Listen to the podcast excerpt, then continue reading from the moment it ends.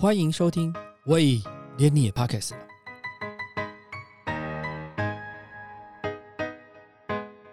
大家好，我是威廉。台北时装周从二零一八年开始，随着时尚跨界整合旗舰计划的执行正式开跑，到了二零二一年，已经满了四年，为本土时尚品牌在台湾和国际上都带来许多关注。不过，即使是这样，台北时装周仍然受到不少来自于各界的批评跟质疑。过去曾经担任嘉裕大中华区副总、阿玛尼品牌总经理长达十二年。同时，也是台北时装周协同计划主持人的时尚 CEO 温小红认为，这四年下来，其实已经有很多本土的设计师借由台北时装周站稳了脚跟，累积了自己的粉丝跟建立的市场。让我们来听听他怎么说。时尚产业其实，在台湾，因为我自己啊，在这个时尚产业里，其实我工作了三十年。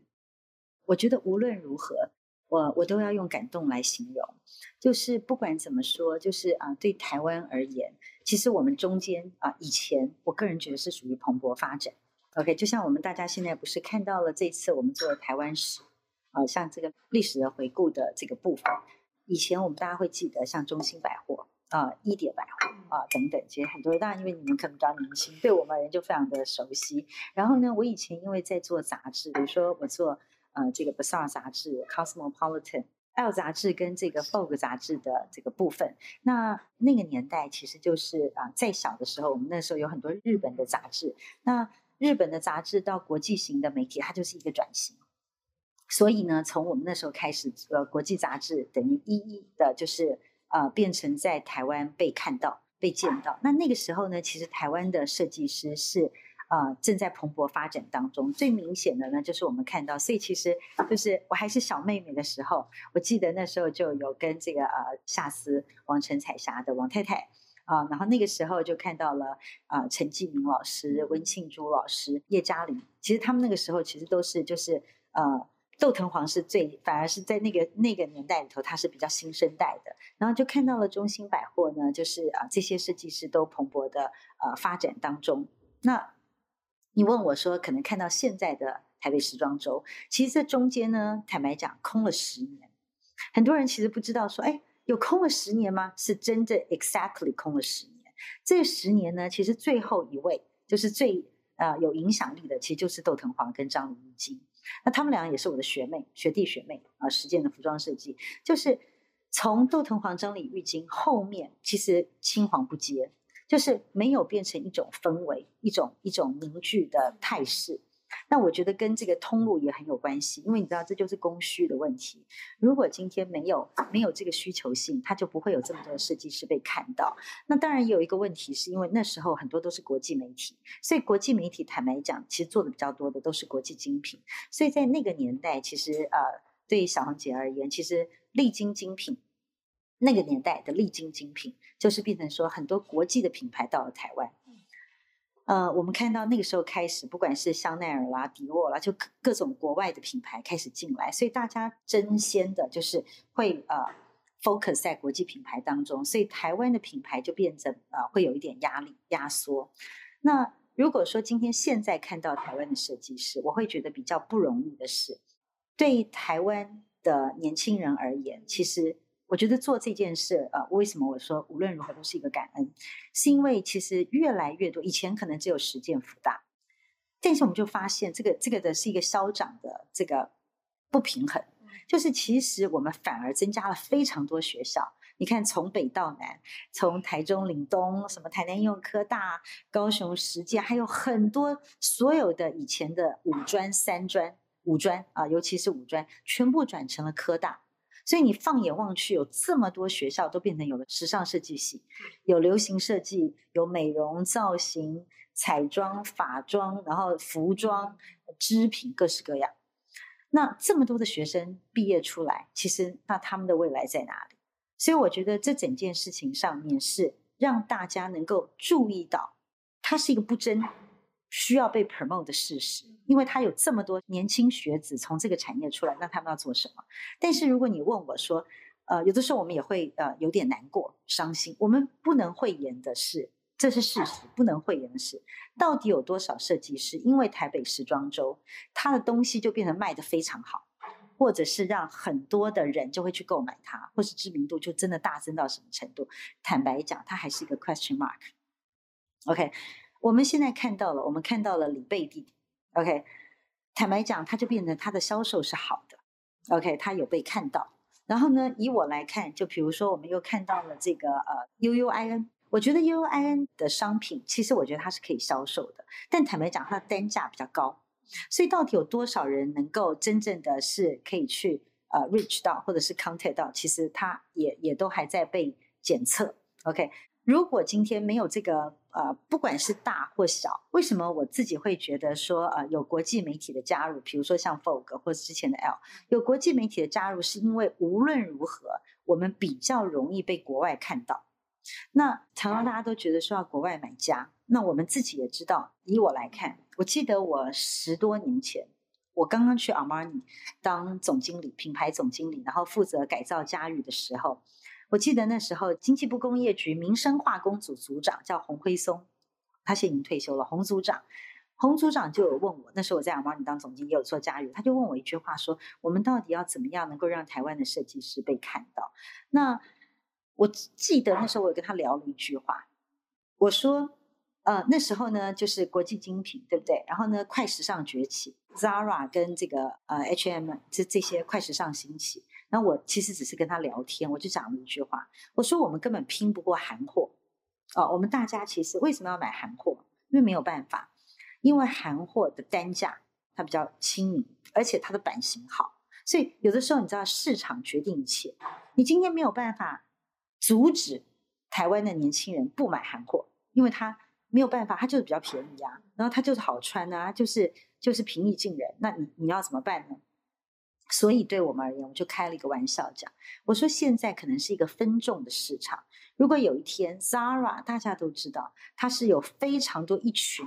呃，这上百位、两三百位的设计师，他负责，我不敢讲是叫 copy，叫临摹好了，临摹全台湾的呃全世界的品牌。为什么我特别可以这么讲？因为我们当年我们就有 Armani 刚刚上市的服装，然后就是。长得一模一样，在 Zara 世界里看到，而且呢，价格刚好是十分之一，而且就这么巧哦，完全就刚好十分之一。比如说，意思说我这条裙子一万九千八，它刚好就一千九百八。当然，它料子不同，它也做了少许一点看起来等于没有的变化，但它料子不同，质料不同，做工不同，这是事实一定。可是对 fast fashion 而言，只要差不多，它差十倍耶。对不对？那所以我那时候就印象很深刻，我就说了，如果有一天我们能够有两百个设计师，我们全部是分众市场，比如说像我们现在看到的，有周韵，有安德烈，有吴日云，有这个呃潘义良，就各式各样。我们现在是不是就开始有了一些不同的设计师？他们每一个人，我们都希望能够，他们有他们的品牌故事。品牌价值跟一种温暖人心的分众啊，汪丽玲有汪丽玲的这个简君元有简君，就每个人都有。那我觉得，如果有一天我们可以培养出两百个优秀的设计师，他们每一个人都代表了一个分众市场，我们就是另外一个 Zara。我那时候真的十十六年前，我现在是因为回想起来，那时候姐姐刚在 Armani 的时候，我是不小心啊想到你要来采访，我回想起来。想到说哇，我那时候真的有讲这句话。那我觉得现在呢，我们看到了，慢慢的在这呃四五届的当中，我们已经发现有些人他开始成了一点气候，有些人还不行，因为这叫做自然淘汰机制，对不对？那当设计师其实真不容易，最大挑战是自己，因为你要每一季你都要长枯思竭，你要想出怎么样最适合你。那伊粉今天周周尔玛尼先生，或是我做第一手。每一季都要这样出新的商品，真的是不容易。所以到最后一定会市场这个机制会被显现，就哪些人还可以继续。如果今天我来看安德烈，比如说他的很多是这个呃，安德烈有很多这个原住民图腾，其实我觉得他至少就有一种代表性。那在代表性当中啊，有一些是属于这个，就像我们看迪奥或是呃夏姿或阿玛尼，他们有些是属于高定。比较是属于这种 JoJo Armani 款的，OK，但是我们一定，因为你要支撑这个市市场性，你还是要有些能够让一般人能够消费得起，也能够穿着，所以我们不然会曲高和寡。所以这个当中，就像我说，今天我做 JoJo Armani 到 Armani Exchange，它是不是 range 很宽？可是每一个人可以找到他不同的分众 segment，我觉得这是一个可能的趋势。那为什么我觉得这件事情要坚持很难？但是我真的希望能够坚持，因为你知道要要建设不容易，但是要让它没有非常容易。它只要弹指，它其实可能就会消失。所以我觉得它是需要。呃，大家一起同心，所以其实有一些人会觉得啊，看不到什么什么等等。那我呢，是我这个人比较，我真的比较正正面啦，乐观一点，我就会觉得说，虽然我们遇到很多挫折，不见得这个产值就真的最大。可是你看，我就看到李贝。以前可能还是很多人不太知道，只知道其他几个品牌，不见得那么认识李贝。可是李贝做了几季，你就发现啊，他可能在那里。那但是你有可能觉得，哎，李贝的衣服走 fashion show，好像又没有这么的 outstanding，对不对？这么的凸显突出。所以我觉得应该是我们的市场要能够接受，有的人是周玉莹，有的人是李贝。就像当年我们会看到，有些人是王太太夏姿，有些人是窦藤黄。对，所以我觉得，呃，消费者也要开始去寻找。哎，有的消费者他就是超喜欢这个简国燕，他觉得穿上他衣服好像走在红地毯上。那 OK，就是我觉得这就是对应的这个机制慢慢的形成。那这个是需要时间累积的，所以我是站在一个非常鼓励跟支持的的的角度来看。但是我们当然还是有很多地方是可以，呃，这个要精益求精嘛。比如说，如果今天你不是真心觉得你要在这个产业的，那我们应该要把这个位置留给更多是想要做这个产业的人，他可以 keep doing 发想。我们甚至是，如果今天我们是大人，我们也应该看到，在这个产业里，应该也要找出有人做休闲的，有人做运动的，有人做非常女性风格的，有人做这个呃酷炫的，有人做，就是说，我们因为都知道，比如说 Moschino 的世界里是非常 colorful 彩色。其实坦白讲，以前有一次台湾的设计师，他做了全部不是 colorful 的衣服，他就没有被看到。我就有跟他讲，我说我觉得他已经成了你的招牌，你为什么轻易的舍弃他呢？那他告诉我说，他本来想要自我寻求不同的突破啊。那他殊不知，呃，有的时候你根本都还没有站好，那是还没有资格跑跳的。所以我会发现，你看我们大家很轻易的就会知道，哎，这个是属于 Daniel Wang。的风格，这个开始是周瑜的，然后这是谁的？所以我的希冀就是说，我觉得能够让很多人就是蓬勃发展，然后他们也要开始不能够永远只靠着文化部，啊，就是政府。那当然，政府已经凝聚成一种力量之后呢，我们也希望有一些不管是啊一些啊啊台湾的品牌啊呃，比如说这个呃台湾的，比如说呃企业。啊，愿意 support 他们，像我现在看到，比如说很多的面料厂商开始愿意给他们啊制作，以前可能很难啊，愿意给他们尝试，让就像比如说 Adidas 跟 Nike，OK，像你看如虹，呃，在这个面料厂，如虹都会给学生让他们去设计 Nike 跟 Adidas 的服装，然后让他们下单，这同样道理嘛。那呃，就是我觉得同样的，我们好的面料开始让这边的设计师能够连接。呃，媒合。那我自己看到，我觉得呃，已经是一步步在做。那呃，如果你说问小红姐说，哎，呃，看到整个的这个发展，呃，overall 的的感觉，我真心觉得说，嗯，我觉得我们的 quality，以前刚开始的时候，应该大家必须要承认，一开始的时候还是有一些像学生作品，是真的。OK，甚至做工、面料什么的，这都还不行到位。但是你会发现，慢慢的开始，他们觉得自己不够 OK 的，也不敢放在这个舞台上了。就是它就是一个呃自然的淘汰机制。所以我觉得有在进步。但是有的时候我们也不能不讳言的说，有时候进步一下，他还会退步，呃，很正常哦。像我这一次就有看到有人是这样，有的人可能还退步。那这都是一个摸索的阶段。那对设计师而言，其实是残酷的。那但是呢，我为什么说继续做？因为我们一年有三千八百多个，呃，还有可能更多的学生从这个服装设计科系毕业下来。我觉得我们也让更多的版师，呃，像我现在在迪化街永乐市场一千平的基地，我觉得真的最红就沈静娟。沈静娟她本来是她是实践服装设计系业毕业，她现在在实践教教打版，超多设计师的服装都交由她打版，然后他在发包给很多人打扮，因为他是老师，所以我觉得你知道，这就是说他让这个产业开始蓬勃。然后呢，造型师、彩妆师，就是时尚产业是一个上中下游连接循环的产产业，它有被看到，甚至是拍影像的、影音的、照片的。就是如果今天人家问我，我自己觉得我也很荣幸的，就是时尚产业所有的工作，我坦白讲，我几乎都做过。我甚至做过十几年前第一次在台湾的世界精英模特大赛，我选出了林佑丽，Elite Supermodel，是台湾区第一届总裁。为什么我现在来李克担任董事长？我也觉得是一个挑战，因为在我所有时尚产业的工作当中，我都做过。我坦白讲，我还没当过零售百货的董事长，所以我想，当我接收到这个挑战的时候，我第一个部分就是，我希望也能够有一个台湾设计师的专区。但为什么是在李克？因为李克是一个 Outlet 的的 Shopping Mall。呃，举例，潘一良就会跟我合作，U U I N。啊，我也有跟李贝谈，有跟这个窦藤华，就是这些。OK，那因为他们的衣服有些单价比较高，所以我希望让有一些人他可以先入手，变成说我们可以买到潘一良，可能他是一季前、两季前的衣服，但是呢，一定要有一个地方连接。那因为现在很多的百货公司平效很重要，那我也很感谢，就是我的老板跟我，我们都愿意也给年轻人一个机会。那我自己做品牌这么久，我知道对他们而言，他们要去训练人力帮他们买，要花钱，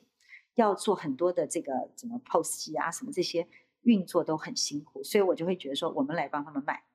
他们去专心他们设计的事，然后呢，在这个部分上，我可以就变成是一个一个好的循环。然后呢，呃，我们是一个集中嘛，所以就很多人如果想到他要买台湾设计师的服装，他可以来到李克，而且他可以用比较亲民的价格买到台湾设计师，那就是你一定要先认识他，所以当他穿了这些设计师，就会有更多人接触到。那我觉得其实对一般消费者而言是比较比较有意义跟开心的。那为什么我现在决定我要放在一楼？一般台湾设计师更没办法放一楼，对不对？更没办法放一楼。那我也不瞒你们讲，我会放在这个有呃有夏姿，然后也有 Moschino，也有这些大品牌的前方。OK，就是我觉得是让大家有机会被看到啊，所以这个是我我很希望能够做的一件事。然后另外呢，就说整个的大的这个环境，整个大环境，我觉得像以前我有看到庄国林。啊，他有很多的想法的，我都觉得很多，我也是赞同的。OK，那可是呢，有些部分我是站在一个支持跟鼓励的角度。对我们而言，我真的是啊，因为因为做品牌跟 fashion 的关系，我也去遍了各大时装周。那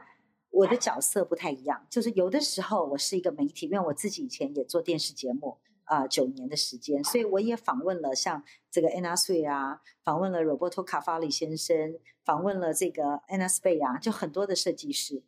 那呃，所以这个时候我是可能是媒体的角度，但是我自己也是品牌，所以呢，我们也带着媒体去米兰、去巴黎。我们自己也会觉得说什么样衣服能卖，因为我们也有自创品牌，什么样能卖，什么样不能卖。所以在我自己工作的这些阶段，我就会更能体会设计师们啊他们的辛苦跟痛苦。OK，真的真的其实真不容易。其实我非常佩服夏姿王太太。像我去巴黎时装周，我去参加夏姿王太太的时候，看到爆满的媒体，我其实非常的感动，因为王太太要这样子坚持。十几年，我觉得是何等的不容易。其实我们台湾真的能够在国际上真的能够被看到，其实就是夏子，也只有他。其他的呢都有，但是呢，坦白讲，你说今天看到占卜啦、黄威啦，在伦敦，我我觉得都是好事。可是呢，这些部分就是说，我觉得在某些大的上面，我们还是要给他鼓励。其他的部分，我们是给给很多的。呃，年轻人的 support 机会，但我觉得让台湾的年轻人看到这些设计师很重要。最重要的是，我觉得他们要买得起。为什么大家买韩货？又买得起啊。可我们看这些，因为都是精品的价格。你觉得，如果今天是一件 LV 跟一件我们台湾的设计师，如果价格没有差非常大，你觉得他会买谁的？因为我们是一个自由经济嘛。它是不可能改变的，所以我反而是觉得，我们如何让这个价格就是比韩货跟韩货差不多，会比韩货高一点点啊的一个部分，这是我希望大家也可以一起努力的目标。那这就是我自己，我我就也觉得我身为其中的一员，我也做一点尽心尽力的部分，所以我才会把理科开放出来做这样的一件事。那当然还有其他的就是它要源源不绝。如果今天毕业了比如说我们现在就开始青黄不接，就没有人了，那那我们做这件事就会有压力。OK，因为它一定要有另外新的，就是它变成一个生生不息的感觉，新的设计师出现。可是我们也要照顾到年长的，因为。他们都是经过岁月的累积，比如说像我，我还是觉得温庆珠姐姐，呃，这个呃叶嘉玲姐姐，呃，就是这些人，他们还是有他们的一个定位在那个地方，然后怎么样去去整个转战去连接，我觉得是必要的。那另外呢，除此之外呢，就说整个呃，我我我觉得你看像现在你在计程车上，天哪，后面就一直讲就打 Type Fashion 几乎几乎到哪里都看到。然后呢，就你已经发现他有看到，所以有人会讲的比较那个说，呃呃，就是只给少数人啊，好像那那我也要必须讲，因为时尚产业它是一个美学的产业，今天一定是比较进步的地方才会有才会有时装周，它不可能在什么什么很落后的地方，不太可能，所以表示我们也在进步。那呃，所以我还是保持着就是说呃鼓励的角度啦，然后呃。可以用各种不同的创意，呃，台湾其实很，我们是自由的台湾嘛，就是比如说像这个部分的话，就是呃，可以让很多人一起来玩。你看，像我们的电玩，啊，其实也很棒。我们的艺术，我们的呃，有很多的这个呃，这个创意的思维，应该跟时尚产业。对我而言，时尚就是一种生活态度，它是一种美学，所以我也会倡导。为什么从小朋友他就开始要觉得，呃，他是比如说色彩学。它是一种自然而然法，呃，可是我们很多就会觉得，我我一直觉得台湾有一种氛围，就是说，呃，你不要打扮太多，好像你感觉工作不努力，在别的行业，对，那我就觉得不应该这样，因为我看到的东京，我看到的米兰，那我机上也还是很有型啊，对不对？就我觉得那是一种美学的串联啦，是是不一样。关于更多的台湾时尚产业，也可以到 Beauty More 的网站深入了解哦。感谢你收听，喂，连你也 Pockets 了。如果你喜欢我们的节目的话，请记得帮我们按赞、订阅、加分享，也欢迎留言告诉我们你对节目的想法，或者是想听的主题哦。谢谢你。